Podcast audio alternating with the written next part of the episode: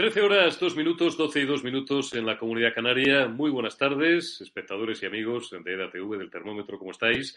Felicidades a todas las concepciones, a todas las conchas, a todas las conchitas, a todas las inmaculadas. Hoy es vuestro día, va por vosotras este programa, este termómetro, en un día festivo, en este miércoles 8 de diciembre, patrona de España, la Inmaculada Concepción. Dentro de unos minutos, Fran Blanco Argibay que como sabéis es eh, uno de nuestros mejores expertos en historia militar, nos va a recordar precisamente por qué la Inmaculada Concepción es la patrona de España. Siempre digo lo mismo, ya sabéis, adoramos a la Virgen del Pilar, pero la Virgen del Pilar contrariamente a lo que algunas personas erróneamente suponen, no es la patrona de España, es la patrona de la Guardia Civil y, una de nuestras eh, advocaciones más, más emblemáticas, pero la Inmaculada Concepción es la patrona de España y lo es desde 1585, desde que se produjo aquel maravilloso milagro de Empel que dio la victoria, una gloriosa, histórica, épica victoria a los tercios españoles, a los eh, miembros, a los bravos españoles del tercio viejo de Zamora. Todo esto nos lo va a contar luego Fran Blanco Argibay en un día que por lo demás, eh, ya lamentablemente tenemos los minutos que tenemos para la épica, pero después tenemos que volver a la cruda realidad. Un día que nos devuelve pues, a esta dictadura, como dice nuestra buena amiga Manuela Cañadas, tan eh, maravillosa, entre comillas, es una ironía, por supuesto, que se nos está quedando en España gracias a este gobierno social comunista, apoyado por terroristas, por independentistas, por separatistas, por pancatalanistas y gentuza, delincuentes y maleantes de la peor laya, que ahora, mm, una de cuyas últimas hazañas, entre comillas, es señalar eh, en lo que es un delito de odio clarísimo, pero cosas mucho más graves, que luego nos va a explicar también nuestra amiga Mar Díaz eh, Gamero, extraordinaria abogada sevillana, que nos va a acompañar hoy también, cosas mucho más graves, digo, el señalamiento que están haciendo contra una niña de cinco años y contra su familia, eh, unos padres y bueno, pues la dirección de un colegio de Canet de Mar, simple y llanamente por exigir que se cumpla una sentencia del Tribunal Supremo y que esta niña de cinco años en Canet de Mar, vuelvo a insistir, sea escolarizada en castellano. Los nazis, los fascistas, los amigos de Rufito, este que luego nos da lecciones de democracia en la sala de prensa del Congreso, perdonad que siempre vuelvo a lo mismo, ya sé que es nuestro tema, pero es que al final esto es un círculo vicioso, no virtuoso, que nos devuelve siempre lo mismo. Estos fascistas, que son los que nos dan luego, pretenden darnos lecciones de democracia y de convivencia, son los que ahora están señalando a una niña de cinco años y a su familia a la que quiera Dios que no ocurra nada, porque si no, ellos serán los responsables aunque les importa tres narices, como ya sabéis, les da igual de todo lo que les ocurra. Hablaremos de esto, hablaremos también de Isabel Celá, que se nos va al Vaticano. No sé si os habéis enterado. Isabel Celá, la de la ley Celá, la de que los niños no son propiedad de los padres, son del Estado. Se la lleva Pedrito ahora de Pedro Sánchez, también de otras muchas cosas, ninguna buena. Eh, también sigo tirando de ironía, es un cachondo. O sea, no tenía nadie mejor para enviar o para proponer como embajador, embajador en este caso de España en el Vaticano, que a Isabel Cela. Esto es el termómetro, miércoles 8 de diciembre, Día de la Inmaculada Concepción. Comenzamos.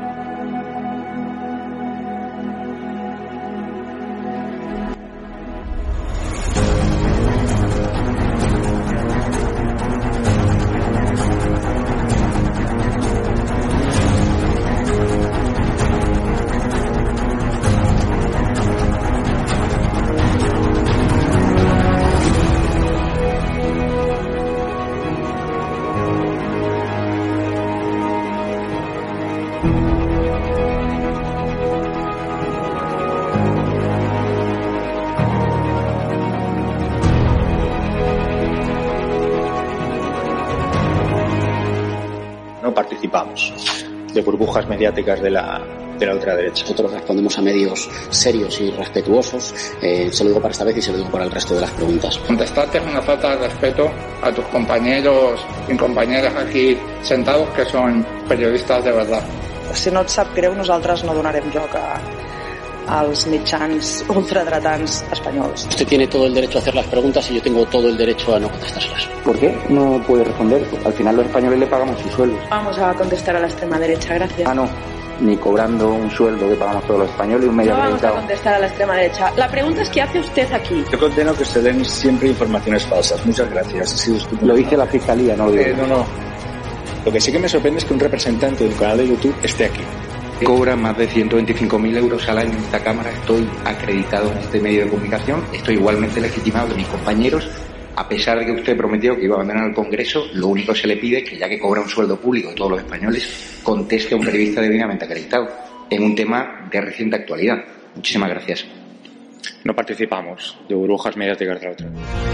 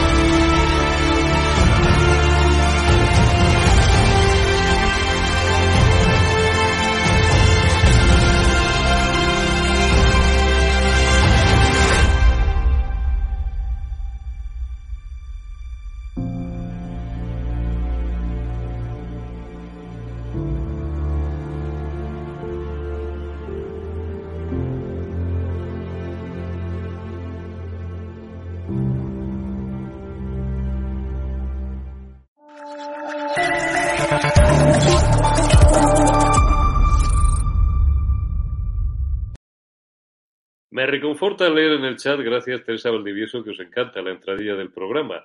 Eh, a nosotros también. Eh, las 13 y 9 minutos, las 12 y 9 minutos en Canarias. Saludamos ya a nuestros invitados eh, de hoy, Fran Blanco Argibay, periodista. ¿Cómo estás, amigo? Muy buenas. Hola, Eurico, ¿cómo estáis?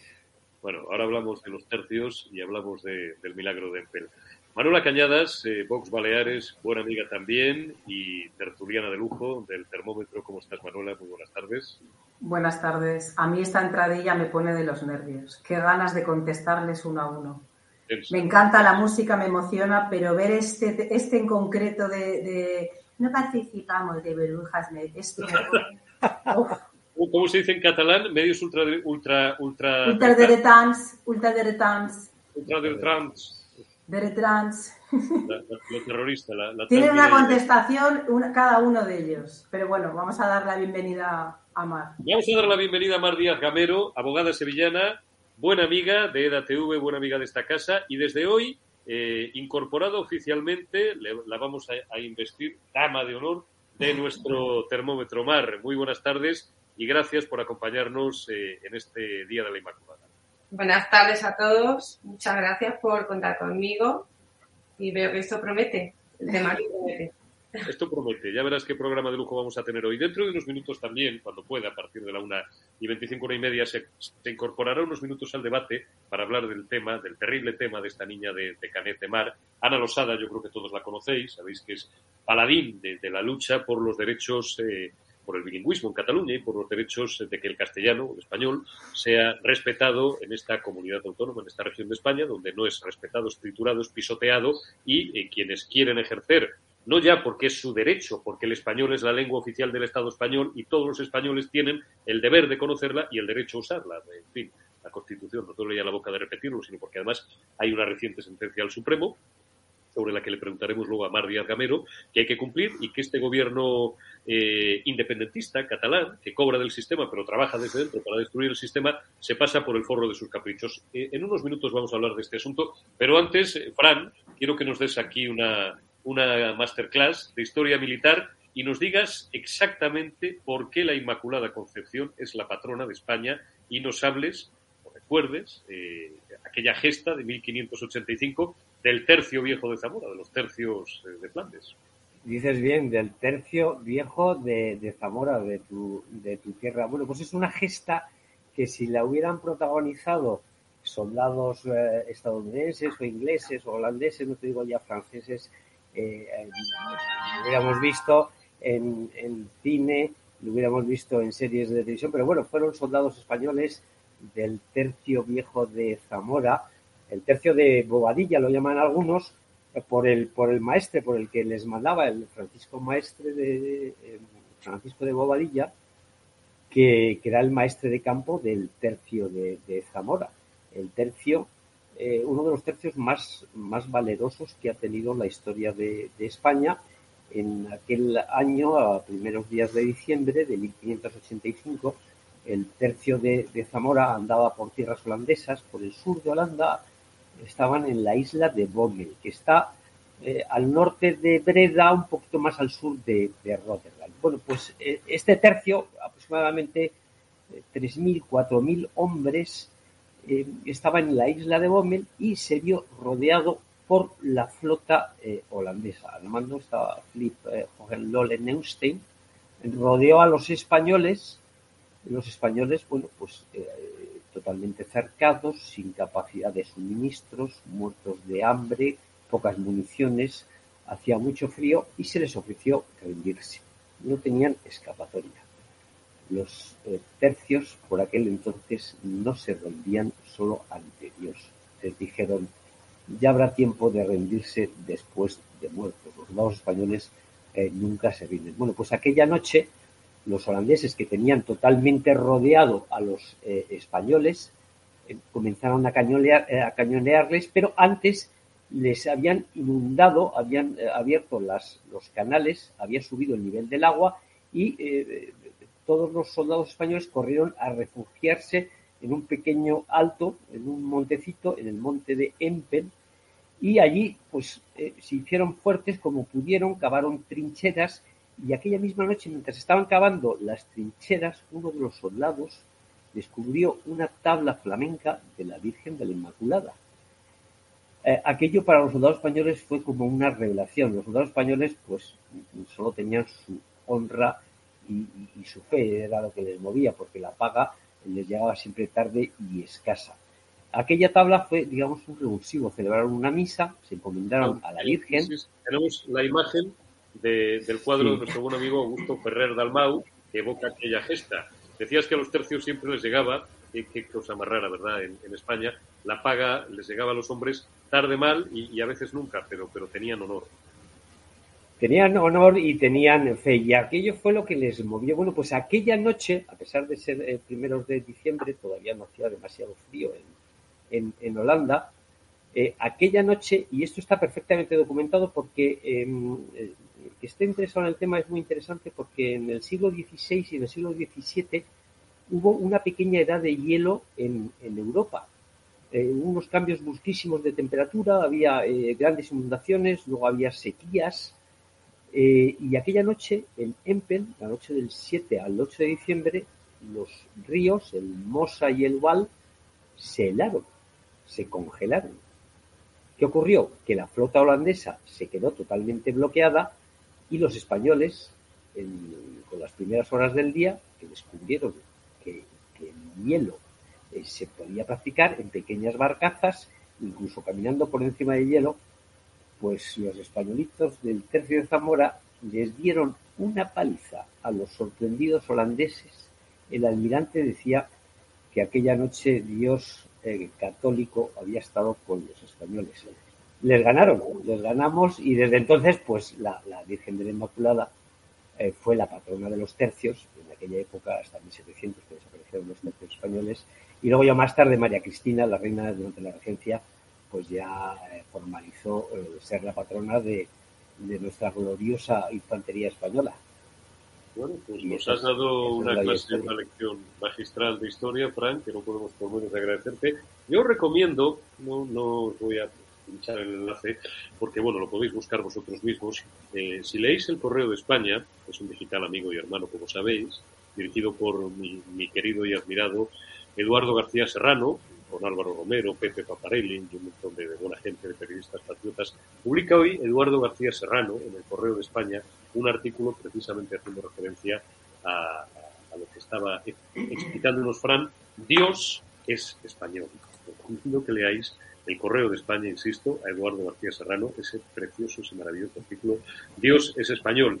Y lamentablemente tenemos que dejar la épica e ir pues, a asuntos mucho más mundanos y mucho más eh, eh, repugnantes, políticamente repugnantes. Yo no sé si esto es política, es que no sé cómo calificarlo. Eh, bueno, os pongo en antecedentes. Supongo que todos estáis eh, al tanto de eh, lo que está ocurriendo, los gravísimos hechos que están ocurriendo en, este colegio, en la escuela Turó del DRAC de Canet de Mar, en Barcelona, está afectada por la decisión del Tribunal Superior de Justicia de Cataluña sobre la aplicación obligatoria de ese 25% del castellano. Eh, bueno, hay un grupo de padres, hay un grupo de fascistas, hay un grupo de nazis, hay un grupo de agitadores, hay un grupo de miserables que han empezado a agitar las redes sociales, los grupos estos, que yo de verdad los, prohibiría. No, no, quiero banalizar el debate, estoy hablando de, como tenemos la, docencia y, y la educación muy cerca, pues hay veces de verdad que estos grupos son lamentables, pero en este caso estamos hablando de hechos mucho más serios, mucho más graves y delictivos. Se están agitando las redes sociales y los grupos de WhatsApp, de los padres y tal, contra unos padres de, eh, creo que es una niña, en algunos sitios leo que es un alumno, yo creo que es una niña eh, de cinco años, eh, bueno, pues que, exigen el derecho de su hija a escolarizarse en castellano, la están señalando, la están señalando, hay un miserable en, la televisión autonómica catalana que la ha intentado ridiculizar, señalar, si a esta niña o a esta familia le ocurre algo, esta gentuza serán responsables de, lo que les ocurra. Pero como siempre me criticáis y con razón que hablo demasiado, y hoy además tengo un montón de gente y bien que lo agradezco sentada a la mesa del termómetro, quiero que empiece Manuela, que sufre también esta misma lacra y este mismo señalamiento fascista y nazi en Baleares y pelea junto a Jorge Campos y los amigos, los valientes de Vox Baleares, contra la imposición nacionalista, independentista, secesionista y pancatalanista, la que nos centre un poco más el debate y nos haga una valoración. Mira, lo primero referente al, al vomitivo escrito que han hecho contra vosotros, fijaros que todos los que firman son los verdaderos fascistas. Que por cierto, eh, habría que hacer un estudio grafológico porque. ¿Eh? ¿Qué ha pasado? No, bien, bien, bien, perdona, perdona. que Vale, vale. Perdona, Que digo que habría que habría que hacer un estudio grafológico de todas las firmas que han hecho, porque mi nieta que tiene no llega a tres años hace las mismas firmas. Que Te quiero decir que cuando ellos preguntan o señalan a Vox como un partido fascista, no, los fascistas sois vosotros, que sois los que estáis queriendo a romper la libertad de expresión, la libertad de prensa. Los mismos firmantes son los fascistas que están señalando, persiguiendo, acosando, amenazando y eh, creando esta incitación al odio contra una pequeña niña de cinco años. No es la, primera ni será la última mientras estos nacionalistas con Z sigan, eh, sigan en Cataluña. Porque ya hemos eh, vivido, y vosotros creo que conocéis el caso de Imal Colea, la Mosu de Escuadra, a la que también señalaron, pusieron la foto de, sus, de su hijo en las redes. O sea, es una auténtica eh, persecución de, que yo no entiendo cómo ni la fiscalía ni nadie toma medidas eh, realmente es preocupante. O sea, esta, esta familia ahora mismo en Cataluña, así como están las cosas, debería tener protección 24 horas. Eh, no les basta que en el artículo 3 de la Constitución, creo que es, sino que me, corrija la Mar, que es abogada, ya te dice que debes conocer y, poder hablar en la lengua del Estado, que es el español, el castellano, sino que existe, o sea, lo mínimo en comunidades como Cataluña o Baleares o las Vascongadas debería ser el 50%, ya que somos comunidades bilingües. También incluyo a Galicia. Aquí como en Cataluña, se estudia el 100% en catalán, quitando los derechos fundamentales y el derecho de los alumnos como de padres de hablar en su lengua materna, que es el castellano. Entonces, ya no solamente es que te estén eh, coartando este derecho y esta, esta libertad que te dan la, Constitución y que luego amparan los tribunales, sino que aún encima tienes que sufrir el acoso, la persecución y el miedo. Porque yo me pongo en el lugar de estos padres, al final lo que consiguen es que todos los que hemos nacido en Cataluña, me incluyo, nos vayamos de nuestra tierra, porque no soportamos esta persecución y porque no soportamos a esta gentuza a la que tanto un partido como otro que han gobernado durante 40 años en España les ha alimentado. Y alimentar a una bestia luego ya es imposible de parar. Creo que así como está Cataluña, que hay mil millones de españoles que están secuestrados por el nacionalismo con Z catalán, ya debería tener aplicado hace más de cuatro años un 155. Porque ya está bien. Y los responsables directos serán los que acusan y los que persiguen a esta niña. Pero también el señor Sánchez, que como gobierna con ellos, calla y no hace nada. Y cómplice todo el Partido Socialista. Es una puñetera vergüenza. Bueno, Manuela, cada vez que te escucho un, una, una, intervención eh, como la que acabas de hacer, recuerdo y me siento orgulloso de mí mismo y la autocita una orcerada del día que se me ocurrió que serías una excelente tertuliana para termómetro. Y además te lo digo no por regalarte, no por regalarte los oídos, sino porque de verdad me parece que se puede decir más alto, pero no más claro. Doña Ana Losada, presidenta de la Asamblea por una Escuela Bilingüe y miembro de Impulso Ciudadano. Muy buenas tardes y gracias por atender a la llamada del termómetro y de la televisión. ¿Cómo estás, Ana? Hola, buenas tardes. Gracias por, por invitarme. Oh, gracias a ti, por favor. Eh, eres una voz más que autorizada, eres paladín de, de, de, la defensa de estos derechos que están pisoteados, que están triturados en Cataluña. Bueno, ¿qué será lo siguiente? Eh, ¿Agredir a estos padres? ¿Disparar a estos padres? ¿Agredir a una niña de cinco años? ¿Hasta dónde vamos a tolerar a esta gentuza, a estos miserables, a estos fascistas, a estos nacionalistas que se pasan por el forro de sus caprichos las sentencias judiciales y que han convertido aquello en la ley de la selva? Anda. Bueno, una cosa que quería aclarar es que no haya dicho que sea una niña. Lo digo porque. Vale, vale. Es que yo no lo tengo no, claro. Lo digo porque no, nosotros. No una niña, vale, perfecto. Sí, lo digo porque nosotros queremos salvaguardar la privacidad vale, de la familia. vale, vale. Vamos a jugar con esa ambigüedad, que entiendo. Y no, no, no vamos a decir si es un niño Vale, o vale, una vale. niña o si son dos niños o. Vale. No lo vamos a decir. Porque es muy importante que la privacidad se, se guarde. Nuestra asociación siempre ha trabajado por porque estos temas se lleven de la forma más discreta, porque sabemos que la forma más discreta es la más efectiva, es decir, que no sacan los medios de comunicación y que se produzcan las medidas cautelares, se apliquen, pues a veces en la primera semana siempre hay algún tipo, digamos, de acción o de intento de acción negativa por algunos de los padres de, de ese grupo, pero luego las, las aguas vuelven a su calma, la aplicación se produce y se acabaron los problemas y muchos padres luego son conscientes de la ventaja que es para sus hijos de que estudien al menos una asignatura en castellano. ¿no? Entonces yo creo que aquí eh, lo que esperamos es que la tensión mmm, baje y que, y que si se producen eh, actuaciones o acciones o manifestaciones sean del lado del nacionalismo y del independentismo, porque lo que está intentando es, sobre todo, coger a esta familia como cabeza de turco para intentar provocar una manifestación exitosa el próximo 18 de diciembre. Ese es su objetivo. Porque además aquí se ha producido una cosa realmente incoherente. ¿no? La Generalitat conoce desde el día 29 de octubre, o como mínimo el 4 de noviembre, que llegó al centro la, la comunicación del tribunal, de que debe aplicar esas medidas. Entonces, eh, desde el 4 de noviembre, el centro tiene un mes para aplicarlas. Y el 4 de noviembre el mes se hacía el sábado pasado, 4 de diciembre.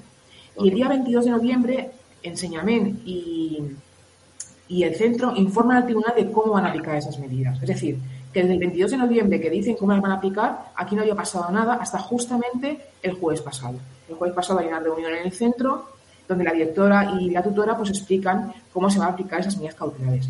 La reunión acaba a las 8 de la noche y casualmente a las 9 de la mañana un grupo de padres tiene voz en directo en un programa de Cataluña Radio. Y a partir de ahí empieza a difundirse la información en los principales medios de comunicación y salen incluso en TV3 a mediodía. Y a las 11 y media de la mañana la segunda de abordo del Departamento de Educación habla de este caso y dice que es realmente que compadece a los padres que van a padecer una asignatura en castellano para sus hijos. ¿no? Es decir, esto es una estrategia. Eh, una campaña perfectamente orquestada, Ana. ¿Cómo? Sí, sí. Una campaña perfectamente orquestada. Claro, es que la Generalitat está trabajando junto con las asociaciones independentistas y han utilizado este caso para decir, oiga, tenemos que activar esto y caldear el ambiente para que el día 18 la manifestación sea un éxito. Y en eso están trabajando, claro. Nosotros que le pedimos a los partidos políticos mm, no nacionalistas, le pedimos que no caigan en la trampa y que, y que dejen esto, o sea, sí que vamos a hacer, sí que hagan las acciones que ellos consideren oportunos, pero que no bajemos al nivel de llegar a la puerta del colegio o el jueves, porque usted imagínese el jueves, o sea, mañana por la mañana, entre las 8 y las 9, ¿cómo va a estar ese centro? Pues seguramente lleno de cámaras de televisión.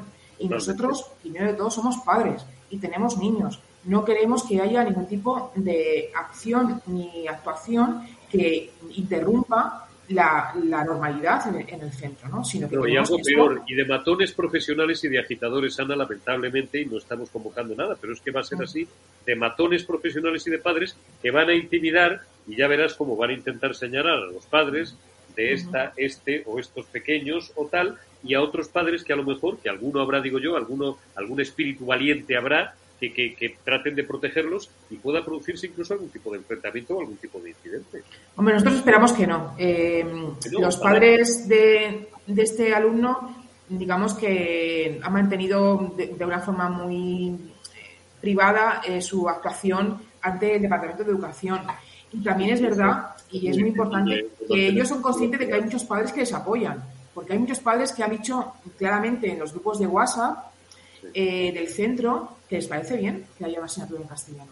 Pero claro, esos padres no saben los medios de comunicación, porque en Cataluña, como ustedes saben, no hay democracia. Aquí lo que es el silencio de los que tienen miedo a ser señalados, se, se asume que es un consentimiento de la inmersión, pero eso es falso.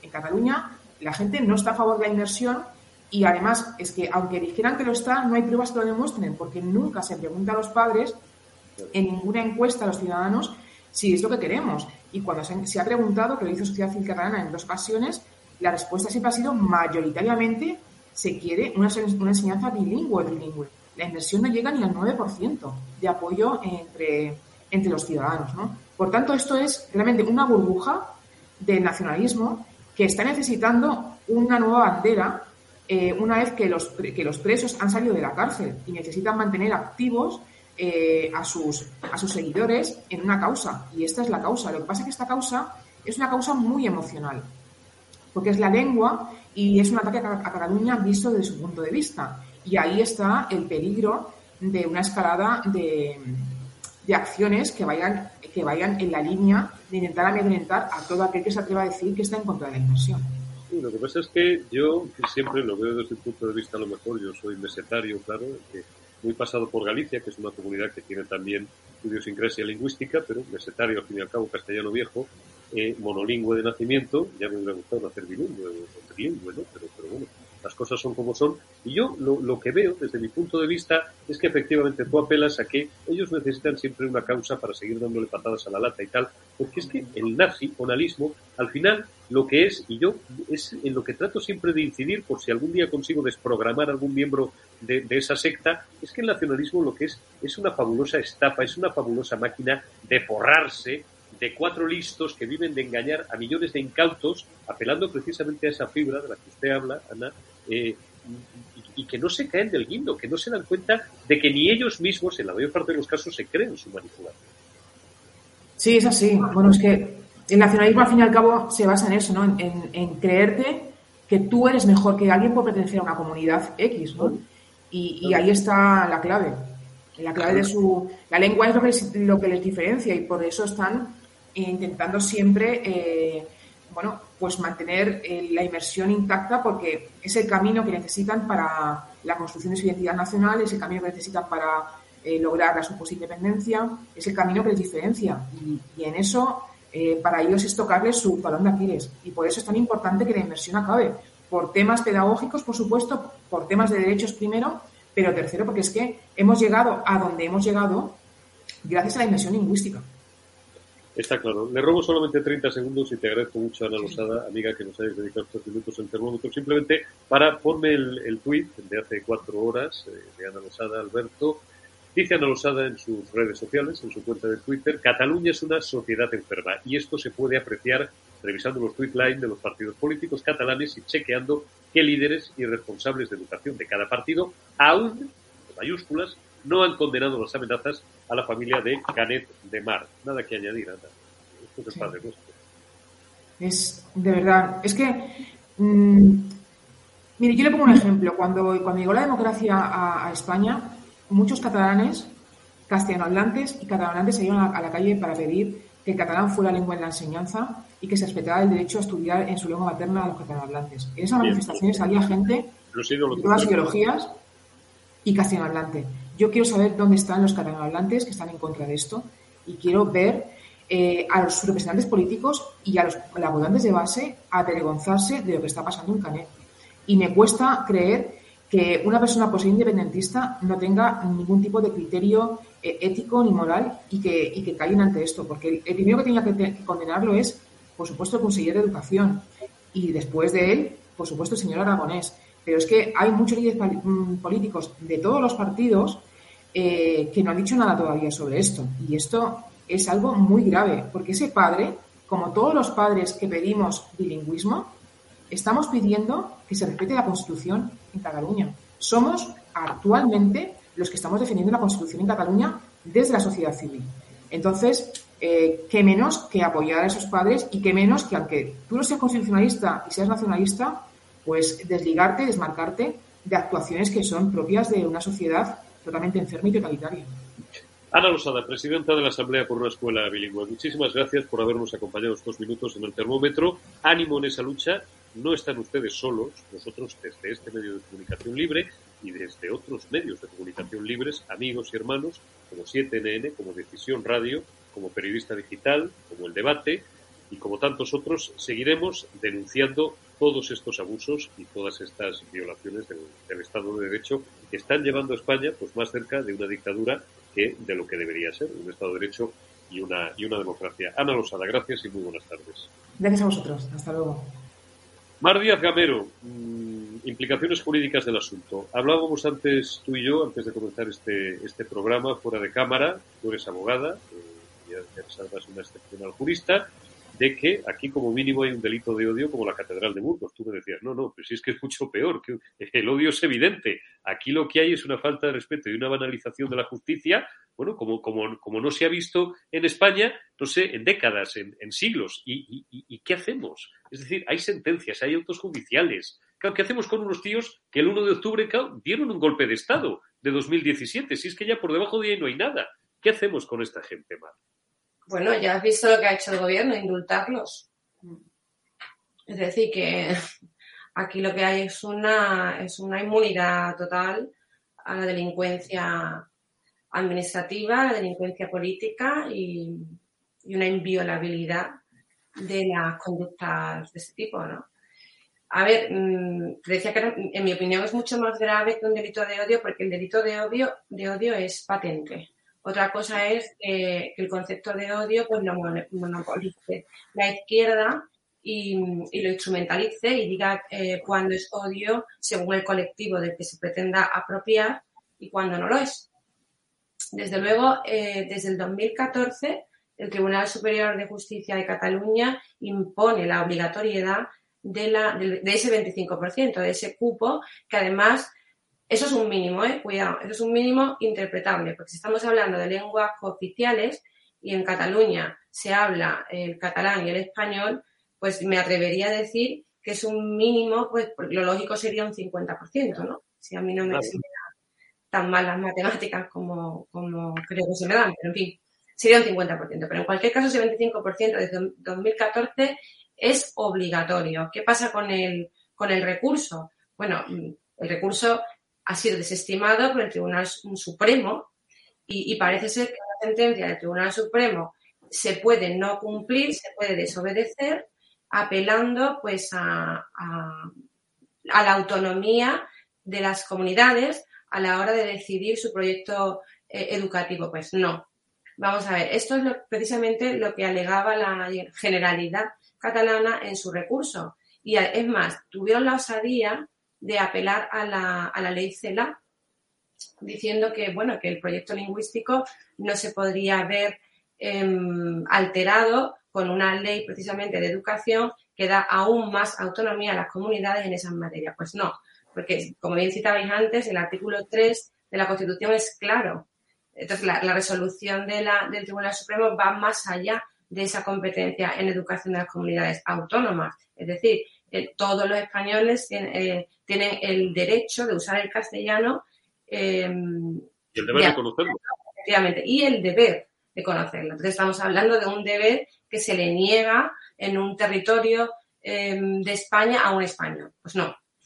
Y lo más grave de todo esto es que mm, no es que no condenen, no, es que el consejero de Educación y la consejera de Cultura catalanes, como el presidente de la Generalidad Catalana, están cometiendo prevaricación, porque no cumplir y no acatar una sentencia del Tribunal Supremo es prevaricación. Y el gobierno de España, cuando dice, oiga usted que no me voy a pronunciar porque no quiero cometer una injerencia, mire usted, no. Es que una vez es injerencia, según Pedro Sánchez, y otras veces no. ¿De acuerdo? Entonces no es una injerencia, es un deber es un deber. Tú tienes a un presidente de un gobierno autonómico incumpliendo, eh, digamos que la sentencia del Tribunal Supremo tiene fuerza de ley, cuidado.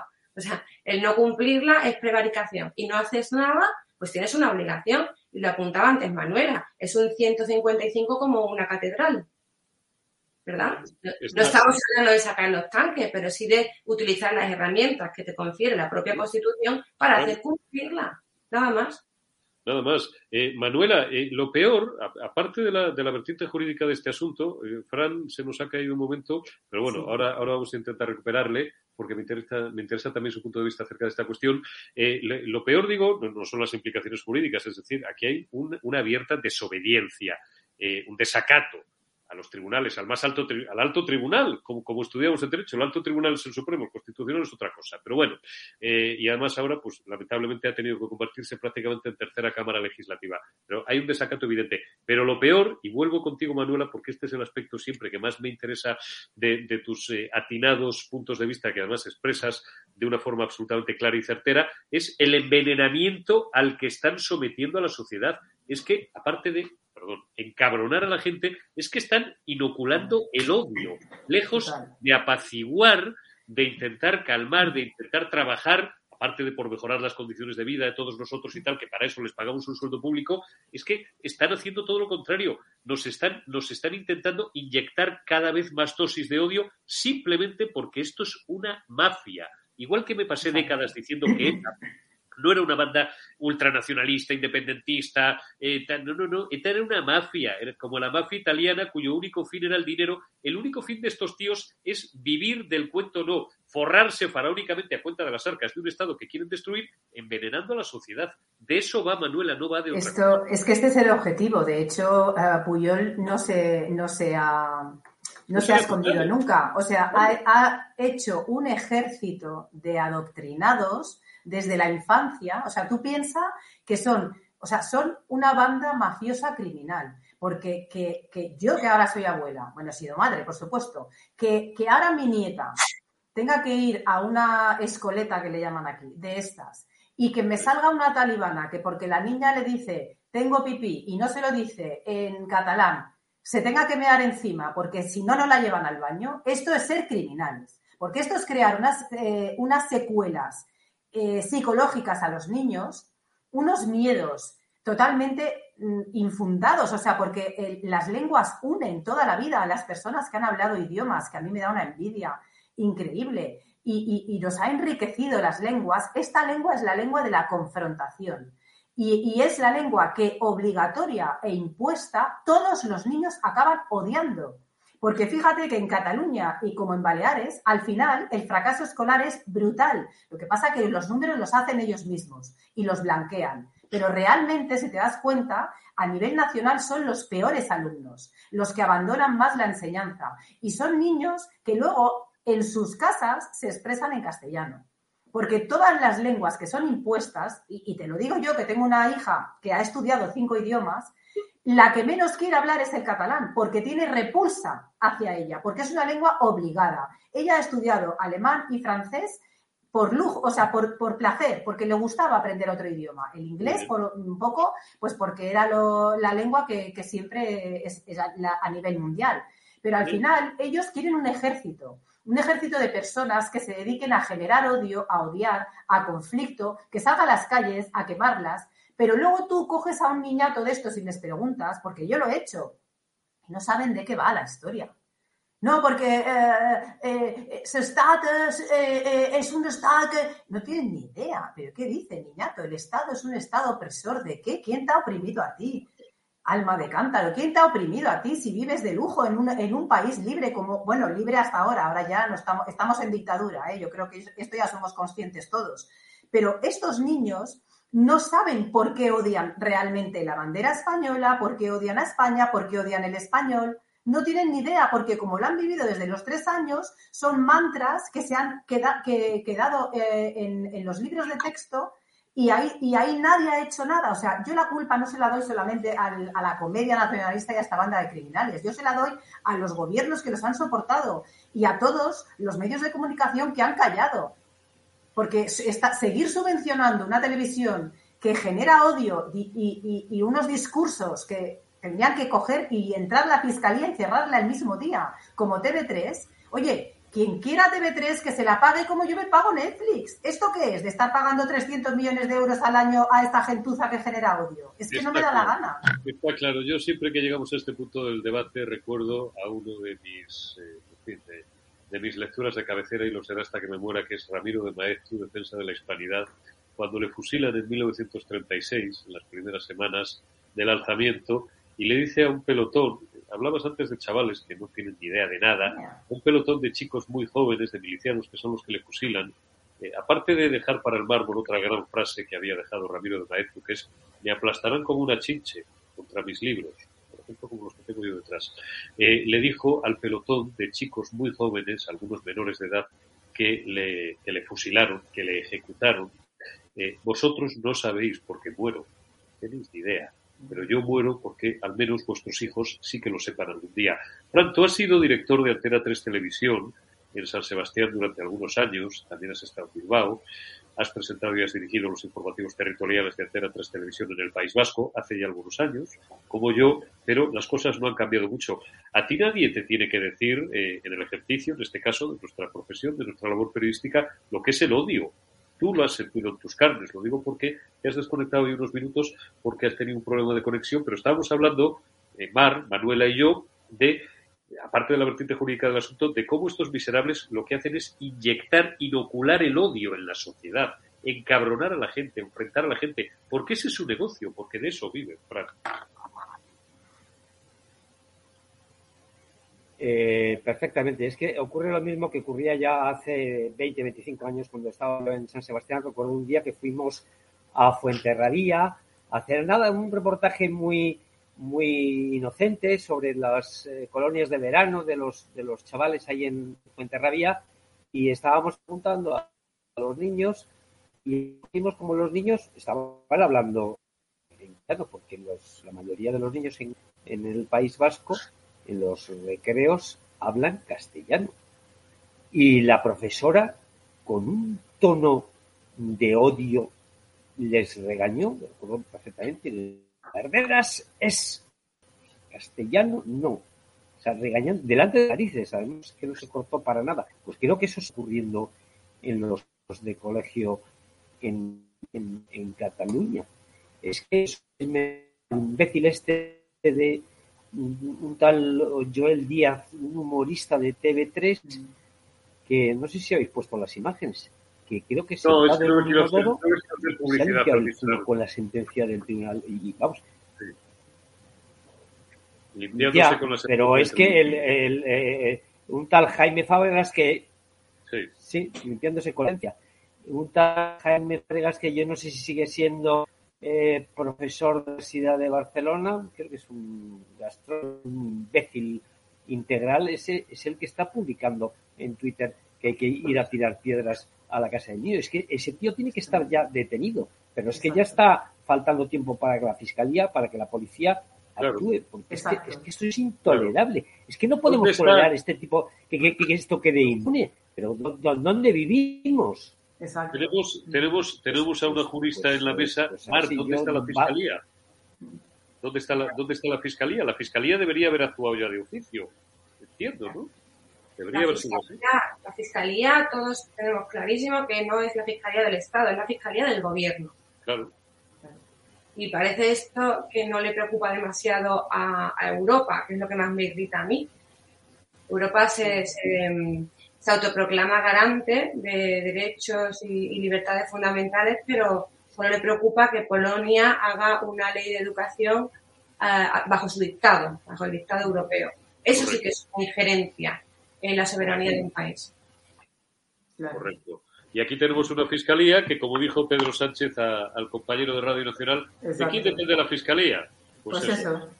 Oye, vamos, que se, prácticamente hemos dedicado todo el programa a este asunto, pero eh, me parece que era de ley, me parece que era lo que teníamos que hacer hoy. No soy un día festivo, tampoco hay demasiada actualidad, pero es que esto es tan grave, es, eh, afecta a, la médula eh, del Estado de Derecho y, de, y, de, ese sin Dios en el que estamos viviendo, perdón por la expresión, en un día, en un día como hoy, que yo creo que merecía, merecía la pena dedicarle tantos minutos y además tanta pluralidad de opiniones. Vamos a hablar un momentito. Te pregunto, Mar, de nuevo a ti, eh, desde el punto de vista jurídico, sabéis que eh, bueno, la Fiscalía se está dedicando, Lola Delgado y Baltasar Garzón, básicamente, eh, que es el ministro de Justicia, Inspector, y Lola Delgado, pues fue ministra de Justicia, ahora es fiscal o fiscala general del Estado, y que, bueno, pues son los que manejan el cotarro del Poder Judicial en este país al que quieren sometido los dictats socialcomunistas y genuflexos y dentro de ese proyecto que tienen de cambio de régimen, de instauración o carácter inmediato o inmediato de la Tercera República, de asfaltarle al jefe del Estado la, carretera de Cartagena,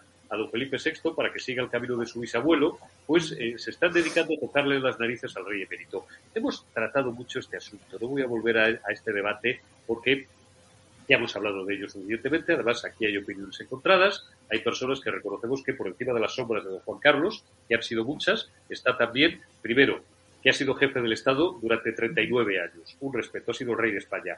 Y segundo, que bueno, yo creo que sus servicios son incomparablemente superiores a, la nación a los que han podido ser sus errores, que todos ya los conocemos y son muchos. Voy al caso concreto de hoy para no liarnos, porque insisto, es un tema que ya tenemos muy triturado.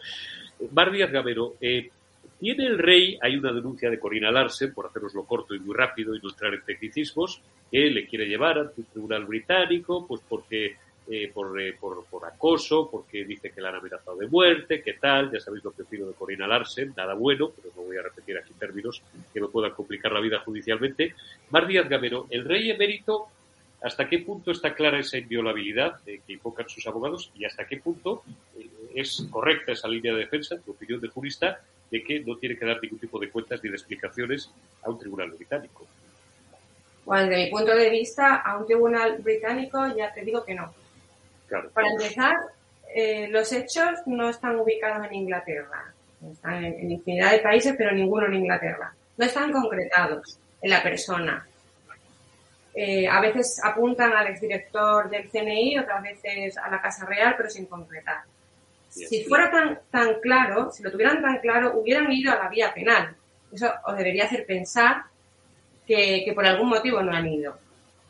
Y aparte de todo esto, eh, don Juan Carlos abdica en junio del 2014 y en esa misma fecha se promulga un real decreto que le confiere estatus especial. Es decir, claro, eh, eso para empezar. Luego, porque hay quien dice que no forma parte de la Casa Real, yo afirmo y me reafirmo que sí que lo es. La Casa Real actualmente la constituye eh, el rey Don Felipe, la, reina Doña Leticia, las dos infantas, el rey Juan Carlos, porque lo de mérito eh, no es correcto, es el rey Juan Carlos y la, y la reina Sofía.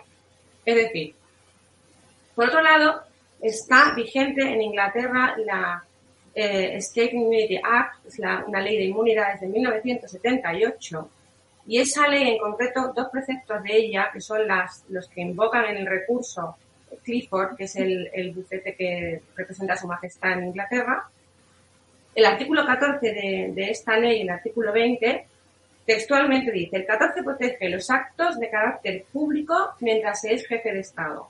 Y el artículo 20 reconoce la inmunidad de los actos públicos y privados de un soberano o de los miembros de la familia de un soberano que formen parte de la institución. Es decir, si los hechos eh, por los que se le no es denuncia, porque no estamos hablando de un tema penal, sino se demanda a don Juan Carlos son desde 2012 en adelante, tendría una cobertura plena, ¿vale?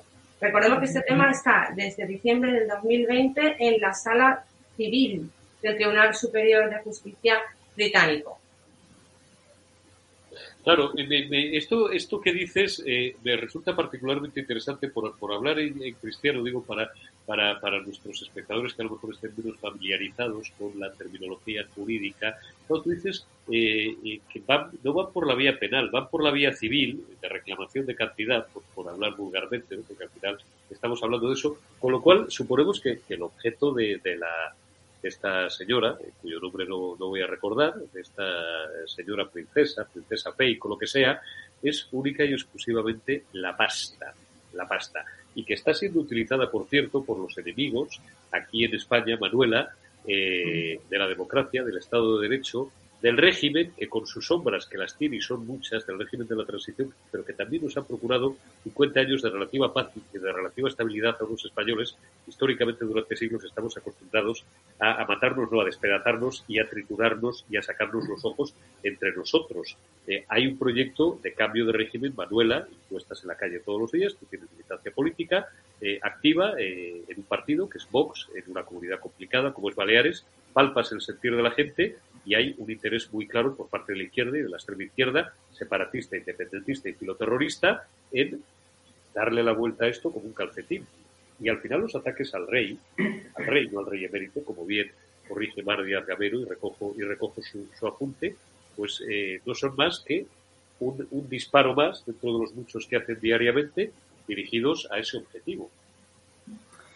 A mí me hace gracia porque, claro, ya desenterrado a Franco, han hecho toda la comedia esta del helicóptero y no sé qué, y ya lo enterramos, ya lo llevamos, ya no sé qué, y entonces, ¿qué les queda? Pues ahora eh, o desentierran a los demás o, hablamos del rey. Pero bueno, si tanto les preocupa esta supuesta corrupción del, rey Juan Carlos, eh, que tanto bien ha hecho por España, independientemente de su vida de su vida íntima, privada, que habría que ver la vida privada de todos estos que la dan, ¿sabes? Porque bueno, si lo ponemos a mirar la vida privada de todos estos, apaga y vámonos. O sea, a mí lo que me hace gracia es que les interesa exclusivamente que piensa que el ataque al rey es el ataque a millones de españoles, por no decirte una mayoría, que es que eso sí que sería mayoría absoluta, y de sobra, que lo apoyamos, y a la Constitución.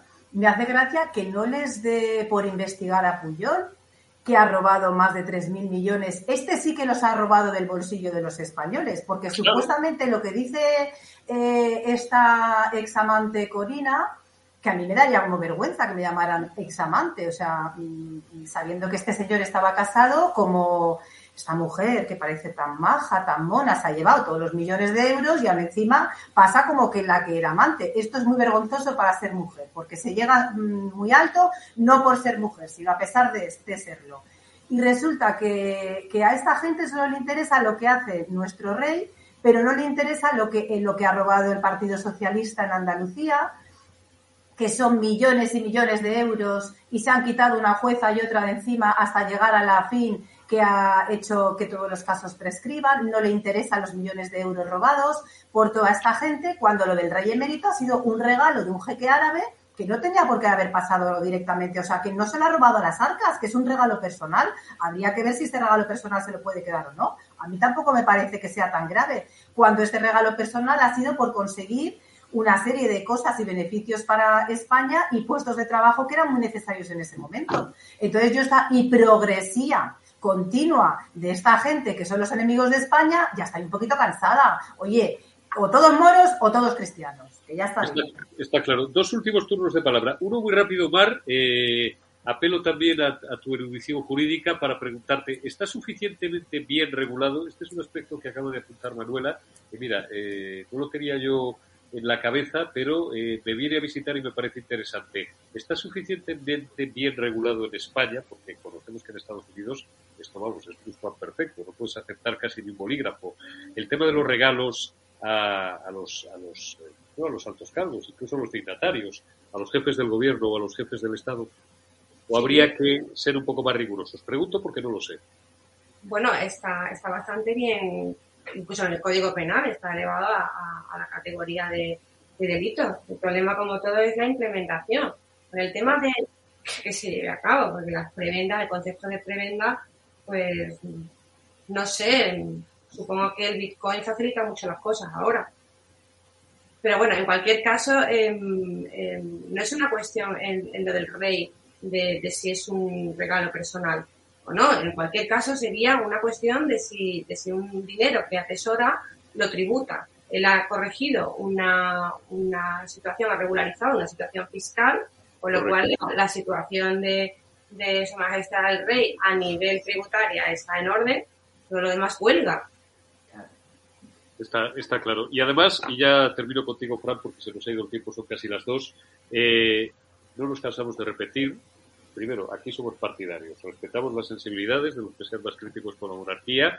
Me parece que deberíamos tener todos claro que independientemente de que haya matices y modulaciones entre nosotros, eh, no despistarnos del enemigo común. Porque si empezamos a discutir entre no, no, pero el rey emérito no, porque la monarquía, porque tal, eh, nos ganan, nos ganan los enemigos de España. Eso lo digo siempre, pero bueno, y por lo demás insisto aquí, que por lo menos, y por lo que veo en la mesa, somos bastante más partidarios que contrarios, reconociendo todo desde el punto de vista objetivo. Pero, eh, Fran, eh, insisto, existe un interés clarísimo en eh, un cambio de régimen, en convertir esto en otra cosa, en liquidar la transición, porque la izquierda, 45 años después, aquella izquierda que era residual, marginal, minoritaria, que era rupturista y que no eh, ganó terreno frente a la izquierda reformista, representada no solo por el Partido Socialista Obrero Español, el nuevo PSOE, porque el PSOE estuvo 40 años desaparecido, el PSOE de Sureste, desde Felipe González, es una creación de los suecos, de los alemanes y de la CIA y de la Secretaría de Estado norteamericana. Vamos a dejarnos de chorradas y vamos a decir las cosas como son, pero incluso los comunistas, que eran la única oposición al franquismo, digna de tal nombre, junto con los monárquicos, los comunistas de Carrillo aceptaron la reforma, no la ruptura. Estos 50 años después, y el primero que envenenó el debate fue Zapatero en 2004, que fue presidente gracias al asesinato de 192 españoles ahí abajo, en la estación de Atocha, perpetrado por varios servicios de inteligencia extranjeros, con la connivencia de algunas fuerzas y de algunos representantes políticos dentro de España, y ahí me quedo, ya sabéis todos de quién hablo, como lo he contado mil veces, pues eso es una cosa que, eh, no, es que la verdad judicial sí estará sentenciado, pero algunos seguimos deseando y exigiendo que algún día conozcamos la autoría intelectual del asesinato de 190 españoles para llevar a Zapatero en el 2004 al poder y para iniciar, para empezar a empedrar la vía y el camino de lo que están ahora, Frank, que es un auténtico cambio de régimen en España. Eh, uy, son muchas cosas las que las que has mencionado. Las dejo para un titular que nos tenemos que ir. Ya he hecho yo la reflexión, remátamela. Por simplificar, utilizar a una mujer eh, como es Corina, eh, despechada, vengativa, que le gusta vivir muy bien, muy bien, por encima de sus posibilidades, utilizar a esta mujer para, para cambiar el, el, régimen constitucional español, que es la monarquía parlamentaria, pues ¿qué quieres que te diga? que no lo van a conseguir no lo va a conseguir, por, más que, que, enreden. Ha sido una pena no poder comentar la noticia del día, que a mí me ha hecho mucha gracia, pensaba que era el día de los santos inocentes, que Estela, rápidamente, rápidamente, en el, en el Vaticano. Pues Isabel Cela, creo... embajadora de España en el Vaticano. Ahí la tienen. Eh, rápida ronda, porque son las dos, pero bueno, pues terminamos a las dos y dos minutos. Eh, que nos perdonen los, los, los compañeros de, de, continuidad. Isabel Cela al Vaticano. Eh, un titular para cada uno. Fran, Manuela y termino con Mar. No es el Día de los Inocentes. Esto, esto es real. O sea, Pedro Sánchez, además de ser un tipo políticamente miserable y un enemigo y un traidor a España, es, es, un cachondo de, de, la peor especie. O sea, no tenían otra persona para llevar al Vaticano, Fran pues una mujer que, ha atacado la, la, educación concertada, que ha atacado la clase de religión, cuando llegue ahí a, buscar el placer de, del Vaticano, eh, pues y se lo expliquen un poquito al Santo Padre o a, a los nuncios, en fin, a todos los que anden por ahí, eh, van a torcer así un poquito el gesto. Yo le diría, eso sí, una recomendación, por favor, a la, a la nueva embajadora Isabel Cela, que cuando entre en la embajada española, ahí en el Vaticano algún día, y vea un águila de San Juan preciosa, que no es de Franco, por favor, que es de los Reyes Católicos, por favor, no la quite. Que lleva ahí 500 años, es una de las embajadas, si no la más antigua del mundo, es una preciosidad. Es de los Reyes Católicos. ¿eh? Vale, nada más. Y, y, la más bonita junto con la de Berlín. Eh, Manuela, terminamos de cachondeo bueno, porque este tipo de sí. noticias no hay que analizarlas eh, con la más mínima seriedad. Hay que aclarar, no es embajadora todavía, ha pedido un placer, pero bueno, bueno, yo, yo creo que, que, es coherente con la hiprogresía. O sea, esta señora de momento ya tiene la cara para entrar en el Vaticano porque tiene cara de monja. Y luego ha llevado a sus hijas a un colegio religioso y de segregación de mujeres. Y, y ya está. O sea, sinceramente, esto es lo que ella por dentro tiene. Ya por fuera tiene que demostrar la hiprogresía esta que tienen todos que, que hablamos. Ya está. Por cierto, sí. los delirios del psicópata, psicópata atacando al rey porque quiere quedarse con la mareta, nada más. Hombre, hombre, claro, anda que no le gusta Lanzarote. Ese regalo sí que no lo quieren devolver. Ay, la, marot, la mareta, la que mareta. se la regaló Hussein de Jordania, por cierto, al emérito. De, de esto no dicen nada. Nos, nos, nos, acordamos bien. Mar, te dejo que, que, nos abroches el programa por ser hoy nuestra invitada de lujo y la primera vez que te estrenas en, en la escudería del, de termómetro. ¿Tú te imaginas a, a Isabel Celar recibiendo las, las, credenciales como nueva embajadora y pasando todos los días cuando llegue a trabajar a su despacho por delante del águila de San Juan? Eso es una imagen, eso es una foto divertida y lo demás son tonterías. Bueno, pero la, la, todo por la pasta, vamos a ver, como dice Manela. A ver, es muy curioso que quite la religión como asignatura que ya no computa en nota media, gracias a su ley CELAR, y ahora la religión pasa a ser una fuente de ingresos. Pero esto es muy socialista. Bien visto. Muy bien visto. Mar Díaz Gamero, abogada, amiga, sevillana, gracias por habernos acompañado. Ha sido un gran placer y un lujo el tenerte en el termómetro y contaremos contigo en más ocasiones. Manuela Calladas, amiga Vox Baleares, muchísimas gracias como gracias. siempre, como cada semana. Y Fran, hermano, pues hasta la próxima. Seguimos, seguimos en la pelea. Gracias a todos vosotros. Eh, muy rápido, portadas económicas, que me lo recuerda Alberto y lleva varios días olvidándoseme, son las dos y tres, hoy me he ido un poco de tiempo. Expansión, nuevos fondos agitan el mapa del capital riesgo. Más portadas de la prensa económica de papel, cinco días. IFM intensifica la compra de títulos de Naturgy y ya supera el 12%. Y si les dejan, se van a quedar con Naturgy entera. Y el economista Europa recorre dos terceras partes del rally de Navidad. Ahí hemos hecho más camisetas, que llevamos unos días sin, sin camisetas exclusivas de EDATV. Si os suscribís en nuestra plataforma, membresías plata u oro, ya lo sabéis. Y ahora creo que tengo que hacer una pequeñita pausa para una ráfaga y luego ya me despido de todos vosotros.